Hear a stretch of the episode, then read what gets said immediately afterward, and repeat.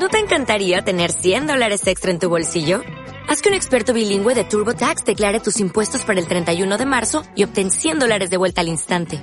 Porque no importa cuáles hayan sido tus logros del año pasado, TurboTax hace que cuenten.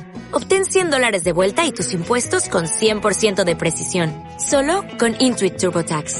Debes declarar para el 31 de marzo. Crédito solo aplicable al costo de la presentación federal con TurboTax Full Service. Oferta sujeta a cambios o cancelación en cualquier momento. El análisis del día con visión global.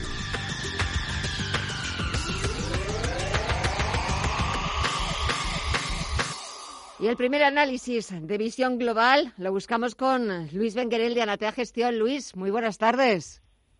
Hola, buenas tardes. Bueno, menuda semana y menuda sesión, sobre todo la de este miércoles, que parece que todo se ha puesto a nuestro favor y todo al verde venga a subir, a subir, que esto parece que no tiene fin. Bueno, lo comentábamos estos días. Eh, ya vimos que habíamos empezado un mes con un poco de todo, ¿vale? Y, ya sabemos que llevamos, pues yo creo que llevamos tres o cuatro años, que antes era lo que comentábamos, que se bajaba por el ascensor, ahí se subía por las escaleras y se bajaba por el hueco del ascensor, pero es que ahora creo que se sube por el ascensor porque les coge el pánico alcista y entran todos como locos a cerrar cortos.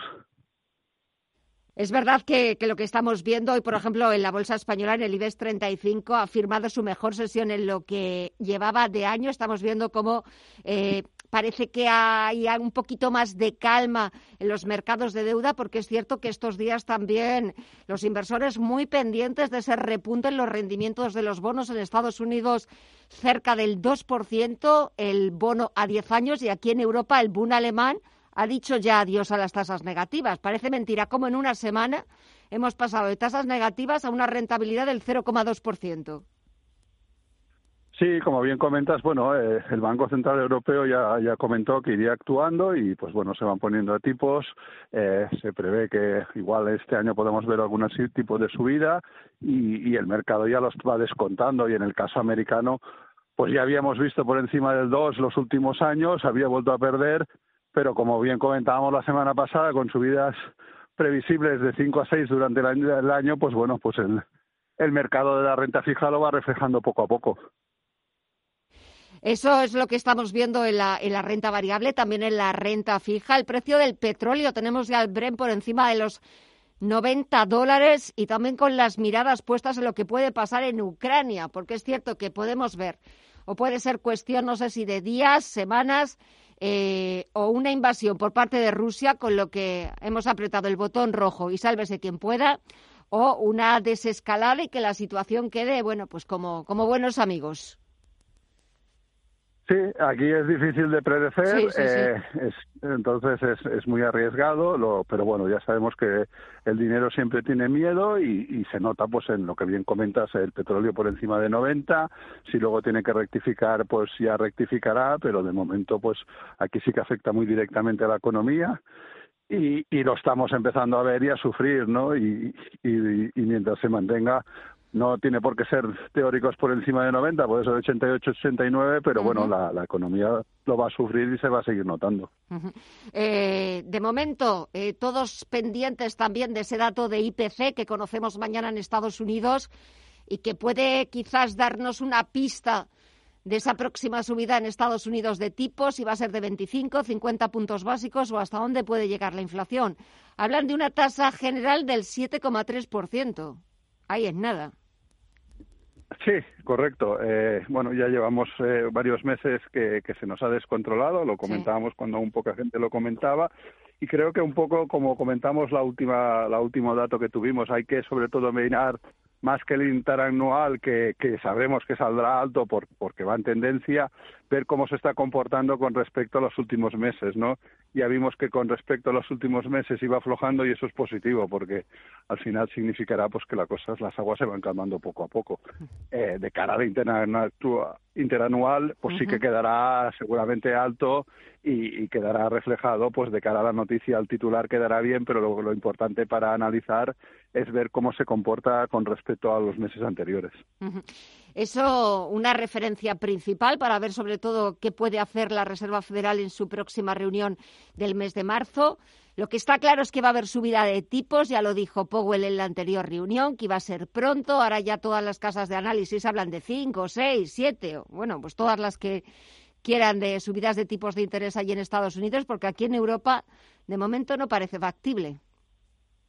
No, de momento lo que comentó es, bueno, a mí me decepcionó bastante. El Banco Central Europeo ya lleva tiempo decepcionando, no es lo mismo que era con Draghi y comentó unas palabras, a las 24 horas las suavizaba o las modificaba un poco. Eh, las incertidumbres siempre son malas, por lo tanto, yo creo que es el error clásico del Banco Central Europeo en según qué tipos de presidencia hay, ¿no? y, y, volvemos a repetir, pues eso, que el mercado lo que no quiere es incertidumbre, marca unas normas y, saber por dónde pueden ir un poco los tiros.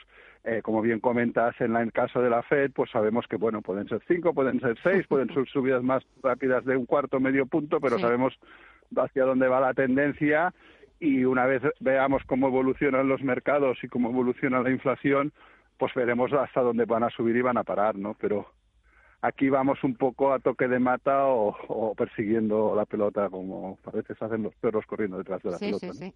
Eh, la cuestión es que muchas veces, pues por mucho que corras detrás de la pelota, la pelota corre más que tú y es imposible, es imposible de llegar. Pero bueno, esperemos que Christine Lagarde y sus chicos del Banco Central Europeo sepan lo que están haciendo y sepan, bueno, pues eh, las decisiones eh, que tomen sean las decisiones adecuadas y oportunas para consolidar la recuperación de, la economía europea.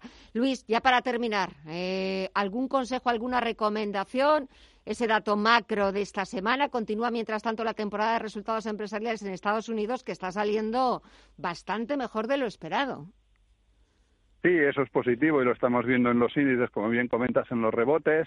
Eh, bueno, yo creo que hay que ser prudente, igual que cuando las cosas van a, malas, pues no hay que ponerse excesivamente nervioso, siempre y no se pierdan soportes importantes, pues de la misma manera tampoco hay que correr detrás de los mercados, ¿no? Como vemos a veces con estos movimientos, pues lo, lo mismo, de pánico que parece. Vamos a ver si igual, pues lo que comentábamos, se sube más rápido que lo que se baja, cosa que antes no pasaba, ¿no? Entonces, por lo tanto, pues bueno, a mí no me gusta nunca correr detrás de los valores y por lo tanto, pues hay que ser prudente y, y tener las estrategias elaboradas y creadas mucho antes de que pasen. Pues nos quedamos con esa recomendación, con ese consejo y con el análisis, por supuesto, de Luis Benguerel de Anatea Gestión. Luis, muchísimas gracias, que pases una muy buena semana y hasta, y hasta pronto. Gracias. Venga, hasta luego, hasta la próxima.